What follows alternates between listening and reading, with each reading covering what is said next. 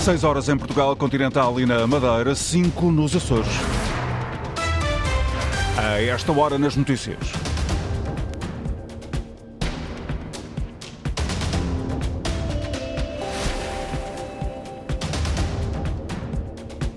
Um líder da Aliança Democrática acusa Pedro Santos de fazer piruetas Luís Montenegro diz que o líder do PS muda demasiado rápido de opinião sobre o pós-eleições. As explicações dadas pelo embaixador russo ao governo português sobre a morte de Alexei Navalny não convencem o ministro João Gomes Cravinho. A União Europeia pode vir a prolongar as isenções alfandegárias a produtos agrícolas da Ucrânia e da Moldova por mais um ano. Há um princípio de acordo entre os embaixadores dos Estados-membros. Fim de tarde com 14 graus no Porto, estão 17 em Lisboa e também Ponta Delgada, 19 em Faro, Funchal 21. As notícias com Miguel Soares. O líder da AD acusa Pedro Nuno Santos de estar sempre a mudar de opinião em causa os cenários pós-eleitorais. Luís Montenegro não poupa críticas ao líder socialista. A semana passada, o Dr. Pedro Nuno Santos entendia que o Partido Socialista não deveria viabilizar um governo da AD. Na segunda-feira deu uma pirueta e disse que estava disponível para viabilizar um governo da AD. Ontem deu uma segunda pirueta, dizendo que governaria se ganhasse as eleições ou se tivesse uma maioria com os seus parceiros, que é o Partido Comunista e o Bloco de Esquerda. É muito difícil comentar as piruetas do Dr. Pedro Nuno Santos, porque ele é muito rápido a mudar de opinião. Declarações do líder social-democrata de tarde no Porto, confrontado pelos jornalistas sobre o tabu que tem feito em relação à possibilidade de viabilizar um governo PS, Luís Montenegro nega e explica que só tem um foco: vencer as eleições. Fragilizado porquê? Você quer que eu uh, fale de cenários da derrota que eu não vislumbro no meu horizonte? Isto não é arrogância, quero dizer aos portugueses, isto não é arrogância. Isto é aquilo que me move. O que os portugueses têm que saber é o que é que me move a mim. A mim move-me ganhar as eleições, ganhando as eleições ser Primeiro-Ministro. Também já disse qual é a minha política de alianças, portanto eu não posso ser mais claro. O líder do PSD e da Aliança Democrática, Luís Montenegro. As explicações dadas pelo embaixador russo ao governo português sobre a morte de Alexei Navalny não convencem. Ouvido pelo correspondente da Antena 1 no Brasil, Pedro Sá Guerra, o ministro dos Negócios Estrangeiros explica que os esclarecimentos dados ficam muito aquém do que seria desejável. O embaixador não foi capaz de nos fornecer com os esclarecimentos que havíamos pedido, portanto, eh, está feito aquilo que é o nosso sinal de profunda preocupação com mais esta degradação do ambiente na Rússia e infelizmente a resposta do lado russo foi uma resposta perfeitamente insuficiente. Esclarecimentos é que foram pedidos? Sobre as circunstâncias da morte de Alexei Navalny.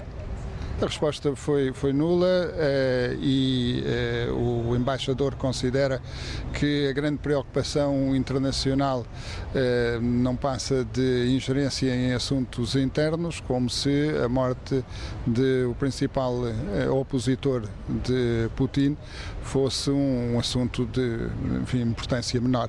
O ministro João Gomes Cravinho, que vai participar na reunião do G20 no Rio de Janeiro, em representação de Portugal, um dos países convidados. Os Estados-membros da União Europeia acordaram renovar a suspensão de encargos de importações para produtos agrícolas da Ucrânia e da Moldova por mais um ano, um acordo de princípio que deverá ser validado pelo Conselho e pelos eurodeputados. André Neves. O acordo foi alcançado esta tarde em reunião de embaixadores e prevê renovar a suspensão dos direitos de importação dos produtos que cheguem da Ucrânia e da Moldova por mais um ano.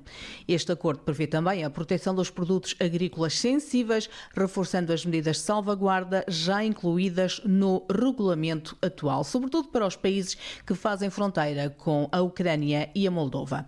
Ao renovar estas medidas, pode ler-se no comunicado agora emitido, a União vai continuar a apoiar e a promover os fluxos comerciais da Ucrânia para a Europa e para o resto do mundo e contribuir para que se criem condições para o reforço das relações económicas e comerciais e para a integração gradual da Ucrânia no mercado interno da União Europeia. Por outro lado, a invasão da Ucrânia também mantém um impacto negativo na capacidade da Moldova de negociar com o resto do mundo, razão pela qual se renova também a suspensão dos direitos de importação por mais 365 dias. De acordo com uma fonte ligada ao processo, a proposta para a suspensão de direitos de importação foi apresentada pela Comissão e foi amplamente apoiada, exceto pelos países que estão na linha da frente, nomeadamente a Polónia, e que são mais afetados por esta decisão. A Comissão Europeia, recorde-se, já apresentou medidas para salvaguardar as economias destes países. Este acordo ainda precisa de ser validado pelo Parlamento Europeu, que deve votar esta decisão em plenário no dia 7 de março e só depois será aprovado pelo Conselho. A proposta da Comissão enfrenta, no entanto, a resistência de países como a Polónia. De resto, o presidente da Ucrânia quer conversações de urgência com os líderes políticos da Polónia e da União Europeia. Volodymyr Zelensky mostra-se preocupado com os bloqueios na fronteira feitos por agricultores polacos descontentes. Luís Peixoto. Há mais de um ano que os agricultores polacos travam uma luta contra o regime de exceção dado aos produtos ucranianos. O braço de ferro tem conhecido novos episódios nos últimos tempos. Esta semana, agricultores polacos bloquearam quase todos os pontos fronteiriços com o país vizinho, impedindo a passagem de caminhões e mercadorias. Queixam-se de concorrência desleal, uma vez que os produtos ucranianos têm tarifas mais baixas que os produtos polacos. Várias associações do setor têm exigido um regime de compensação, a imposição de direitos aduaneiros e cotas às importações agroalimentares ucranianas. O diferendo tem motivado reações políticas. O presidente ucraniano Volodymyr Zelensky considera que estes protestos significam uma erosão da solidariedade de Varsóvia, que tem sido aliada de Kiev. Os líderes ucranianos querem conversar urgentemente com os homólogos polacos e com responsáveis europeus, com o objetivo de desbloquear a situação que se arrasta há mais de um ano. O presidente ucraniano quer que o encontro aconteça na fronteira entre os dois países e diz estar pronto para soluções pragmáticas. Os agricultores polacos estão revoltados com o que consideram ser importações baratas de produtos agrícolas ucranianos. Os dois arguídos no caso da queda de uma árvore na Madeira há sete anos foram absolvidos de todos os crimes. Estavam acusados pela prática em autoria material de 13 crimes de homicídio negligente. O tribunal conclui que a árvore não apresentava sinais externos que permitissem identificar o risco de queda. Cláudia Ornelas. Idalina Prestrelo, ex-vice-presidente da Câmara Municipal do Funchal, e Francisco Pereira, então chefe de divisão dos Jardins e Espaços Verdes da autarquia, eram acusados da prática, em autoria material, de 13 crimes de homicídio negligente e de 24 crimes de ofensa à integridade física por negligência. Foram agora absolvidos da prática de todos os crimes. Américo Dias, representante das vítimas, ainda não sabe se vai recorrer. Uh, não sei, primeiro vou ler o acordo, ver se há fundamentos para, para o recurso e depois, em reunião com os meus clientes, logo decidirão se é para recorrer ou não. Foi a absolvição de tudo, todos os crimes e, portanto, iremos ponderar se efetivamente haverá recurso ou não. Já a Cátia Vieira, advogada de Idalina Prestrelo, considera que foi feita justiça. O Ministério Público falhou muito, quer na fase de inquérito, quer na fase de instrução. Agora não, na fase de julgamento o Ministério Público foi totalmente isento e extremamente profissional. Estamos muito satisfeitos, fez justiça. Estas duas pessoas não tinham rigorosamente nada a ver com a queda da árvore. É óbvio que estamos solidários com as famílias das vítimas e das pessoas que ficaram feridas nesta situação, mas estes anos, sete anos, foram uma tragédia para a vida da doutora Idalina e do engenheiro Francisco. Francisco Andrade mostrou-se satisfeito com a decisão do Tribunal. Fiz justiça de qualquer maneira, o meu respeito pelas vítimas mantém-se sempre. Sim. Naturalmente, é uma coisa imprevisível, está bem? Na leitura do acórdão, o coletivo de juízas, presidido por Joana Dias, disse que o tribunal concluiu que a árvore não evidenciava sinais externos que permitiam identificar o risco de queda. Mostrou-se ainda sensível às vidas que se perderam, mas acrescentou não poder imputar os crimes aos arguídos só para que a culpa não morra solteira. A queda da árvore causou 13 mortes e meia centena de feridos. Julian Assange, o tribunal britânico remete uma decisão sobre a extradição do fundador da Wikileaks para depois de 5 de março. Terminaram os dois dias da audiência do recurso de Julian Assange. Os apoiantes estão concentrados junto a Downing Street. Rosário Salgueiro. Os apoiantes de Julian Assange já se manifestam à porta de Downing Street depois de terem estado de pedra e cal eh, durante dois dias à porta do uh, tribunal. Acabou uh, essa audiência que tenta evitar a extradição de Julian Assange para os Estados Unidos.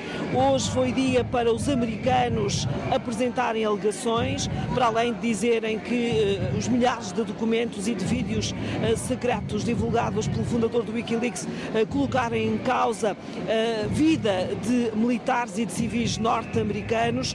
Disseram também que o fundador da Wikileaks não poderá ser tratado como um jornalista comum, já que o Wikileaks não é um meio comum e que ele foi incentivando várias pessoas a roubar documentos que continham nomes eh, não editados de fontes dos Estados Unidos. Assange não assistiu a estes dois dias da audiência por estar demasiado débil física e mentalmente. O coletivo de juízes vai decidir não antes de 5 de março. Os apoiantes do fundador eh, da Wikileaks exigem a libertação imediata de Assange. Os úteis do Iémen dizem ter estabelecido contactos com a União Europeia para garantir a passagem segura de navios comerciais no Mar Vermelho, depois de Bruxelas ter anunciado uma missão para defender o tráfego marítimo naquela região. O vice-ministro dos Negócios Estrangeiros do movimento xiita, Hussein Al-Azi, disse em conferência de imprensa que foi estabelecido um contacto construtivo entre Sanaa e Bruxelas, depois dos europeus terem aprovado a tal missão defensiva no Mar Vermelho.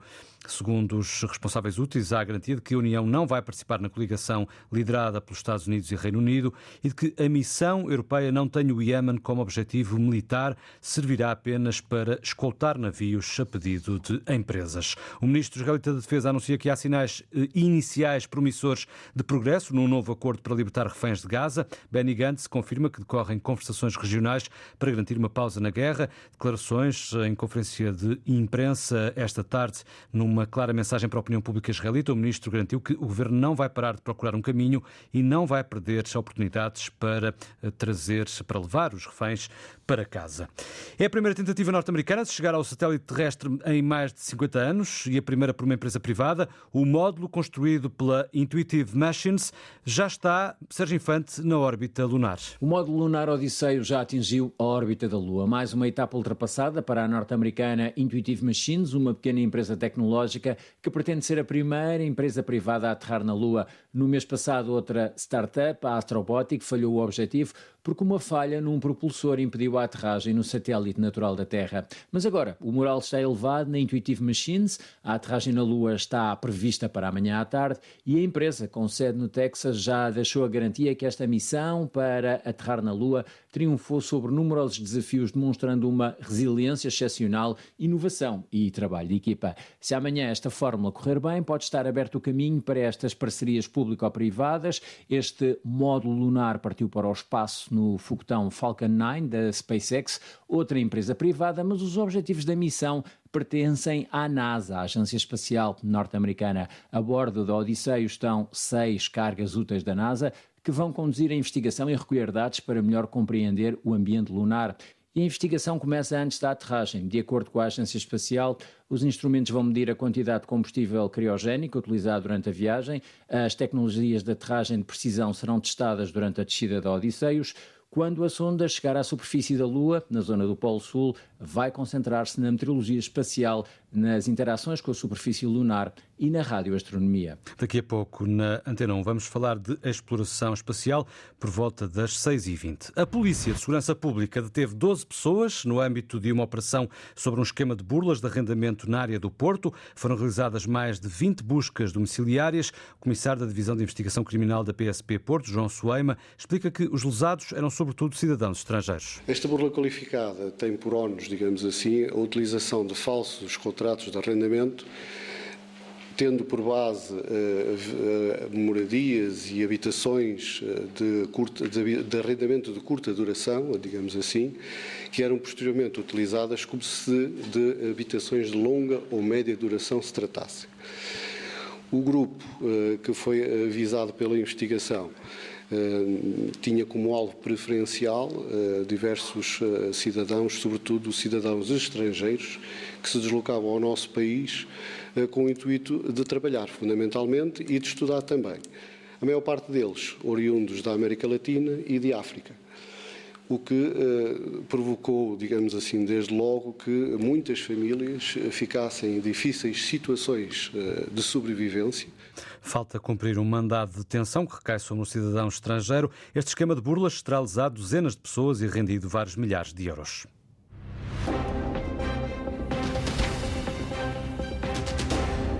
Miguel Soares, as notícias na Antena 1, simultâneo RDP Internacional, Antena 1 Madeira e Antena 1 Açores, em permanência, notícias.rtp.pt.